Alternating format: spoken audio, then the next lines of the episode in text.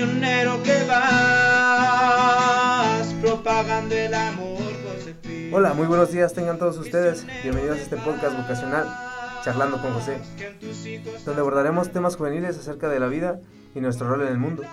Hoy para nuestro segundo episodio hablaremos del tema Mi historia vocacional y para este tema tendremos invitado a Milton José Vargas Sánchez, quien es aspirante a misionero josefino. de. Muchas gracias por acompañarnos, Milton. Hola, muy buenos días. Mucho gusto, hermano. Muchas gracias primeramente a Dios por el don de la vida que nos regala y también a usted por darnos esta oportunidad de podernos expresar sobre nuestra historia vocacional. Y es que verdaderamente debemos como jóvenes no tener miedo de mirar a Jesús en nuestro caminar, en nuestro hermano que nos acompaña a diario. Así es que, como dice un lema juvenil, joven, tu vida es misión. Para hablar de este tema, tendremos que hablar de nuestra vida como una historia. Iniciemos entonces hablando acerca de nuestras vidas. Así que cuéntanos, Milton, ¿cómo inicia tu historia? Bueno, mi historia vocacional inicia en el 2013 con un encuentro juvenil que tuve en mi parroquia. Por medio de una charla que tuvimos eh, de parte de Sor Rosario Alanís, hermana Josefina, el cual nos compartió un poco sobre su historia vocacional, cómo surge también la Congregación de Misioneros de San José y las hermanas Josefinas. La verdad que me impactó mucho conocer de que había una congregación que hablaba de San José, que su principal apostolado era también la educación y las misiones. Y es desde, desde ahí donde surge esa inquietud en mi vocación de conocer, de investigar más sobre los misioneros josefinos. Cuéntanos, Milton. Yo creo que la audiencia ya se dio cuenta de tu acento. ¿Desde qué, desde qué país eres? Pues desde Nicaragua, Matagalpa, la perla del setentrión. Wow, desde Nicaragua. Me gustaría que nos pudieras contestar a dos preguntas, Milton. ¿Cómo es que descubriste tu vocación? Y en segundo lugar, si destacarías alguno o algunos momentos de tu vida que hicieron que tomaras la decisión de emprender este camino. Bueno, la verdad es, es que descubrir, descubrir mi vocación, eh, estoy en un proceso de discernimiento vocacional, pero la verdad es que son muchos los momentos en que han impactado mi juventud, en especial las misiones. Recuerdo que en el 2013 tuve una gira misionera juvenil y uno de los principales momentos que me impactó fue visitar a personas, a ancianitos en, en cama. Entonces es desde ahí donde surge ese movimiento espiritual en mi vida, donde me impulsaba también hacia la misión. Y es precisamente ese momento de misión donde también pido el auxilio a la Virgen María para poder consagrarme al servicio de la juventud y de la iglesia. Y también un momento eh, fundante de mi vocación es, cuando me confirmo, cuando tenía 15 años, que recibí el sacramento de la confirmación, es ahí donde me siento más comprometido para servirle a la iglesia, para trabajar con los jóvenes y principalmente para poder formar primeramente una comunidad espiritual, pero a través de pastoral juvenil. Oh, muy bien, Milton. O sea que estás en un proceso de discernimiento en el seminario de los Josefinos, ¿verdad? Y cuéntanos entonces, ¿cuándo es cuando inicia tu formación en este seminario? Bueno, es para ser más específico, podría decir que el 11 de febrero del 2020 entró al seminario Josefino en San Salvador, El Salvador. Es ahí donde empiezo un nuevo camino de discernimiento vocacional acompañado por cinco hermanos nicaragüenses que también se han decidido por seguir a Cristo, en especial por la vida misionera. Y bueno, podría decir también de que la fragancia que despide la comunidad con nosotros ha sido muy fructífera porque día a día nos fue formando, en el cual esta comunidad estaba conformada por padres eh, de acá de México y por padres de Nicaragua. También teníamos hermanos de Guatemala y hermanos de Nicaragua y también de El Salvador. Entonces ahí esos frutos se van juntando para ir formando una unidad espiritual comunitaria. Ya nos contaste acerca de tu vida y de cómo surge esta inquietud para vivir el estilo de vida religioso. Me gustaría que ahora realicemos un ejercicio llamado el radar vocacional. No sé si has escuchado de él. Pues la verdad que no, hermano. Bueno, en este ejercicio vamos a identificar en tu vida aquellos momentos que resultaron ser decisivos en tu proceso. Para esto vamos a mencionar un momento de tu vida y tú nos vas a ir diciendo qué tan cerca te sentías de Dios en ese momento Y así vamos a poder dibujar lo que vamos a llamar en este ejercicio y es la vocacional, con aquellas cosas que te ayudan a mantener fuerte esa decisión. ¿Qué te parece? Excelente, me parece muy bien, hermano. Bueno, entonces yo te voy a ir diciendo alguna etapa de tu vida. Tú a lo mejor nos puedes referir a alguno, uno o dos momentos de ella en los que te hayas sentido cerca o muy lejos y vas a ir contestando si estabas muy poco cerca, poco cerca, este, cerca o muy muy cerca, ¿de acuerdo? Entonces, este, vamos a empezar, ¿qué te parece por tu infancia? ¿Algunos momentos que nos pudieras compartir? Bueno, recuerdo que cuando tenía entre 7 8 años, mi familia me llevaba a unas peregrinaciones que se le llaman del Señor de Esquipulas.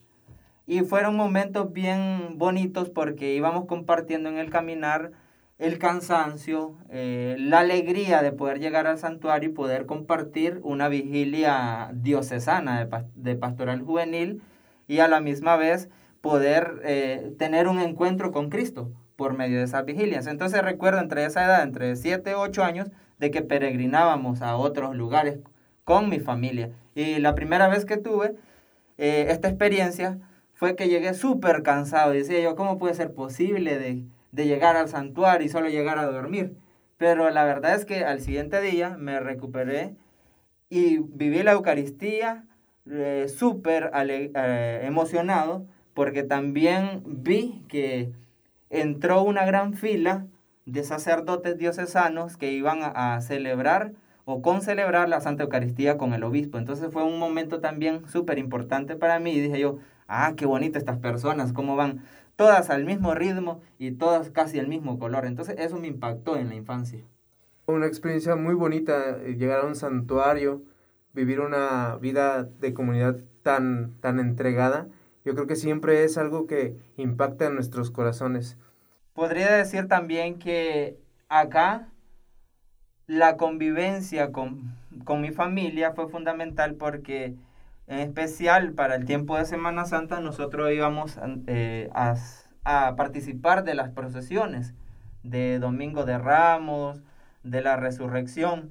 Entonces recuerdo que siempre en esos momentos fui acompañado por unos tíos y unos primos a estas celebraciones. Entonces creo que también mi vocación viene cultivándose desde ahí, desde la convivencia familiar, desde la invitación, a asistir a los momentos eh, religiosos o las actividades religiosas que se han desempeñado en la iglesia. ¿Alguna, ¿Alguna experiencia en tu adolescencia, Milton, que nos pudieras compartir que a lo mejor te haya sentido un poco alejado de Dios? Podría decir de que como mm, la mayoría de las capillas en mi sector donde viví quedaban un poco alejadas. Entonces no teníamos esa, conexión para ir cada ocho días o ir todos los días consecutivos a la Eucaristía. Entonces ahí yo sentía como que me hacía algo falta. Y era que la Eucaristía, poder escuchar los cantos alegres, poder escuchar también al sacerdote, poder comulgar. Entonces creo que ahí ese momento fue como de alejarme de Dios. Pero cuando ya asistía a las actividades, aunque fuera un poco distanciado, eso como que enlazaba ese momento oscuro o triste también de mi vida espiritual.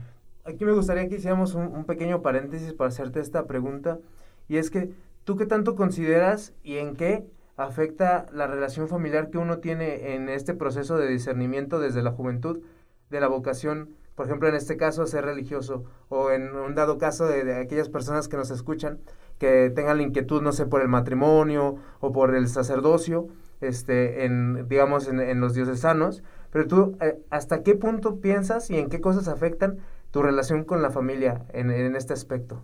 Creo especialmente que la familia es un pilar fundamental para discernir también nuestra vocación, porque la familia, como decía un lema de años anteriores, es semillero de vocaciones. Entonces creo que la familia, tanto conformada por papá y mamá, son un pilar fundamental para el apoyo del joven, para poder descubrir su vocación. Pero ¿qué ha pasado? En muchos casos eh, el papá y la mamá no están de acuerdo con la elección que ha tenido el joven. Y eso afecta porque incluso a veces también uno como joven piensa en la motivación, en la alegría o en la felicidad de vuestros papás. De que, por ejemplo, yo quiero estudiar la carrera de ser un licenciado, un abogado, un doctor, o un maestro de obra. Pero tu familia quiere, por ejemplo, que tú te dediques a, a ser un maestro. Y quizás tú no estás de acuerdo con, ese, con esa vocación también adquirida. Pero en realidad, a veces puede ser un contrapeso de la familia. Pero también la decisión es propia y es personal. Cuando tú te decides a, eh, a ir en busca de tu felicidad, también debes de recordar de que eres tú ahora el momento, es tuyo el momento de ahora. Tienes que vivirlo, tienes que construirlo. Y algo que recuerdo que yo le dije a mi papá cuando iba a entrar al seminario es que usted ya ha construido su felicidad. Ahora, con el apoyo de ustedes y con mi esfuerzo, voy a ir en busca de mi felicidad. Y algo que recuerdo también es de que la familia debe ser ese pilar fundamental también de apoyo para el joven. Bien puede ser de que se dedique el joven a la vida religiosa, a la vida del matrimonio, a la vida en soltería. Entonces, la familia juega un papel fundamental para que el joven pueda escuchar también la voz de Dios, pero principalmente eh, poniéndose de acuerdo, dialogando. Cuando no hay diálogo en la familia, bueno, podría decir de que también hay desunión. Y como dice también un lema, la unión hace la fuerza. Si el joven eh, siente esa confianza de dialogar con sus papás, bueno, creo que es un pilar fundamental también para la vocación.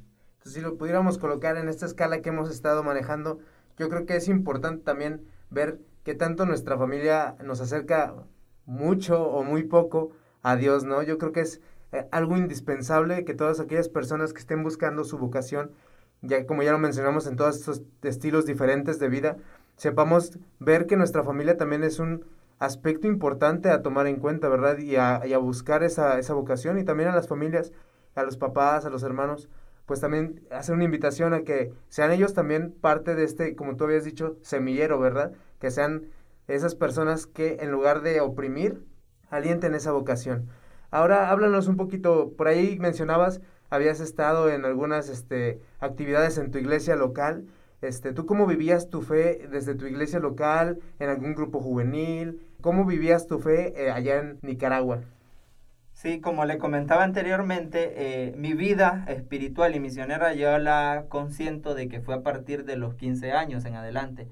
Cuando me invitaron por primera vez a un encuentro de pastoral juvenil, yo me sentí súper emocionado, acogido principalmente con los jóvenes, porque ahí, en ese encuentro juvenil, también cantaban, oraban, eh, reflexionaban sobre temas de la vida actual. Entonces creo de que también la pastoral juvenil jugó un papel fundamental para estar donde estoy el día de hoy. Porque la pastoral juvenil, consiento de que fue eh, una segunda familia también. ¿Tú tendrás algunos amigos, alguien a quien le te quieras mandar saludos a través del podcast, no sé, allá de la pastoral juvenil de Nicaragua? Bueno, en especial sería la pastoral juvenil de la parroquia San Juan Pablo II, Villa Chaguitillo, en Matagalpa porque esa pastoral juvenil prácticamente me vio nacer, crecer y caminar juntos. Entonces creo que también ahí, bueno, un saludito especial para todos los que han formado la pastoral juvenil, porque ahí vivimos encuentros, retiros, vigilias, misiones. Entonces fue todo un conjunto de actividades que fueron formando cada una de las giras misioneras. Y nos comentabas que en una de estas giras, ¿verdad? Fue donde tú escuchaste acerca de una parte de una hermana acerca de, este estilo de vida. Cuéntanos ahí cómo, cómo fue ese proceso, qué tan cerca, qué tan lejos te sentías de Dios y en el momento en que te llegue ese mensaje que yo creo que te cambió la vida, este, ¿cómo fue tu reacción o qué sentiste en el corazón, Milton? La verdad es que yo apenas empezaba a servir en la iglesia porque fue eh, eso del 2013. Entonces yo apenas empezaba a trabajar, a servir en la iglesia como parte de pastoral juvenil. Entonces como que estaba apenas acercando como cuando sembras una plantita y apenas le empiezas a regar para que la plantita pueda crecer. Y recuerdo de que en ese encuentro juvenil habían jóvenes de un apostolado que se llaman Marianos Misioneros. Y había un hermano que es misionero permanente de la diócesis de Matagalpa, que se llama Isidro Blandón. Él invitó a Sor Rosario Alanís. Y entonces Sor Rosario Lanís, con su sencillez, con su carisma, nos comenzó a compartir sobre la, la vida misionera josefina. Y yo recuerdo que lo primero que dije yo, wow, es que existe una congregación de misioneros de San José. Yo para nada nunca había escuchado de que hubiera una congregación consagrada principalmente a San José. Nunca me imaginé. Y eh, recuerdo de que cuando terminó la charla, le dije a su Rosario, me regala su número de teléfono. Fíjese que me gustaría tener más contacto con usted y poder eh, indagar, investigar qué es lo que hacen, de cómo viven, dónde están, qué puedo hacer yo para ser partícipe también. Y recuerdo que Sor Rosario me dio su número de teléfono, comenzamos a contactarnos e incluso ella me dio un, número telefónico de un padre venezolano que se llama Ray, Ray Valladares. Y él, me decía, bueno, échale gana, estudia, porque recuerdo que apenas en ese tiempo iba a iniciar mi secundaria.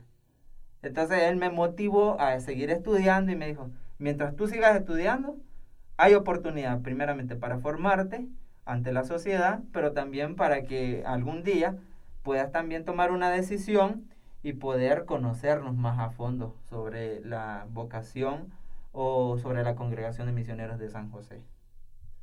Wow, una experiencia muy bonita. Yo me imagino que todavía tienes contacto con el Padre Ray, ¿no? Exactamente. Y ahora hablemos acerca de, del momento que estás viviendo ahorita. Ahorita estamos en la ciudad de San Luis Potosí, en México, un país totalmente diferente, ¿verdad?, a Nicaragua. Me imagino que con compañeros de países distintos, por lo que hasta ahorita se ha platicado. Cuéntanos, ¿cómo es la fraternidad ahí en, en, la, en la hermandad, ¿no?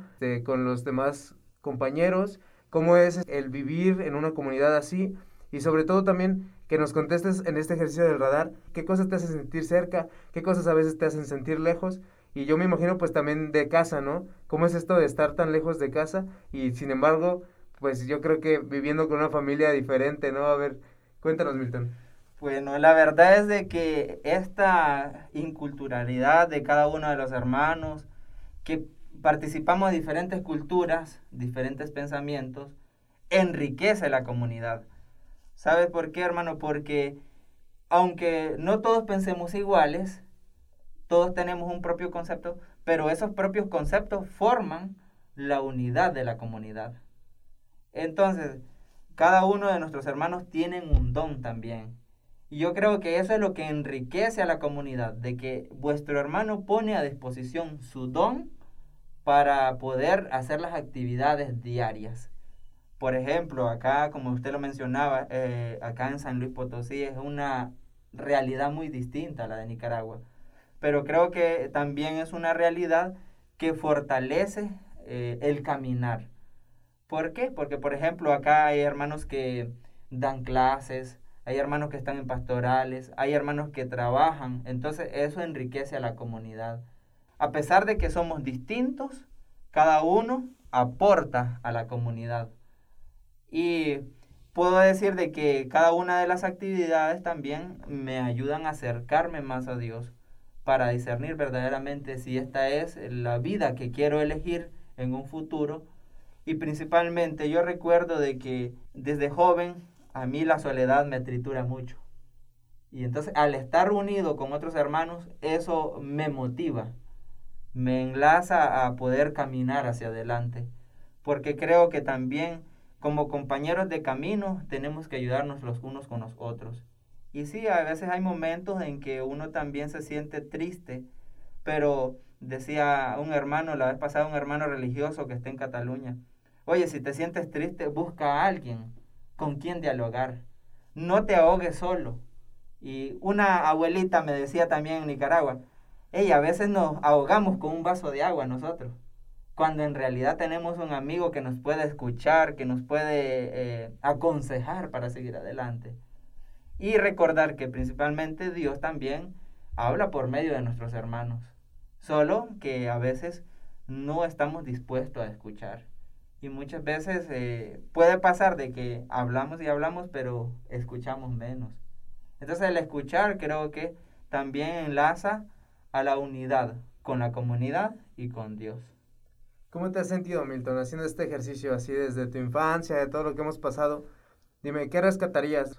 Podría decir de que primeramente no perder el origen de donde vengo, no perder cada uno de los esfuerzos que también han realizado mis amigos, mi familia, la congregación que ha aportado el, el, todo por nosotros también para que nos formemos día a día y podamos servir mejor el día de mañana ante la sociedad y aportar principalmente a la congregación. Y finalmente podría decir también algo fundamental es no olvidar también nuestra vida espiritual por medio de San José, vuestro padre Vilaseca, que nunca, nunca se dio por vencido, siempre luchó para hacer cosas nuevas. Y como dice también uno de nuestros lemas josefinos, hacer siempre y en todo lo mejor. Creo que es una de las cosas fundamentales también que puedo rescatar en esta vida y que también quiero aprender a hacer siempre y en todo lo mejor. Muchísimas gracias, Milton. Me gustaría invitar a todos los que nos escuchan en casita, en donde estemos, podemos realizar este ejercicio al cual denominamos mi radar vocacional.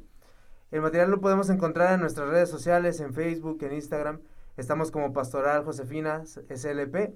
También encontrarán ahí secciones muy interesantes como el año de San José, valorando a San José, mi vida en una canción, siguiendo las huellas de San José, jueves con Jesús Eucaristía, Rincón Josefino y redescubriendo mi vocación. Milton, pues muchísimas gracias por acompañarnos y compartir con nosotros este caminar que estás emprendiendo. ¿Algún consejo que dejes para nuestros seguidores? Podríamos decirles que no tengan miedo, decídanse. Y al decidirse van a encontrar nuevas oportunidades, nuevos frutos que al final van a construir también tu felicidad. Así es que no tengamos miedo de que, ¿qué dirán los demás? No, recuerda que la decisión es personal. Bueno, pues muchísimas gracias y nos vemos en el siguiente episodio de Charlando con José. Nos vemos. Bueno, muchas gracias.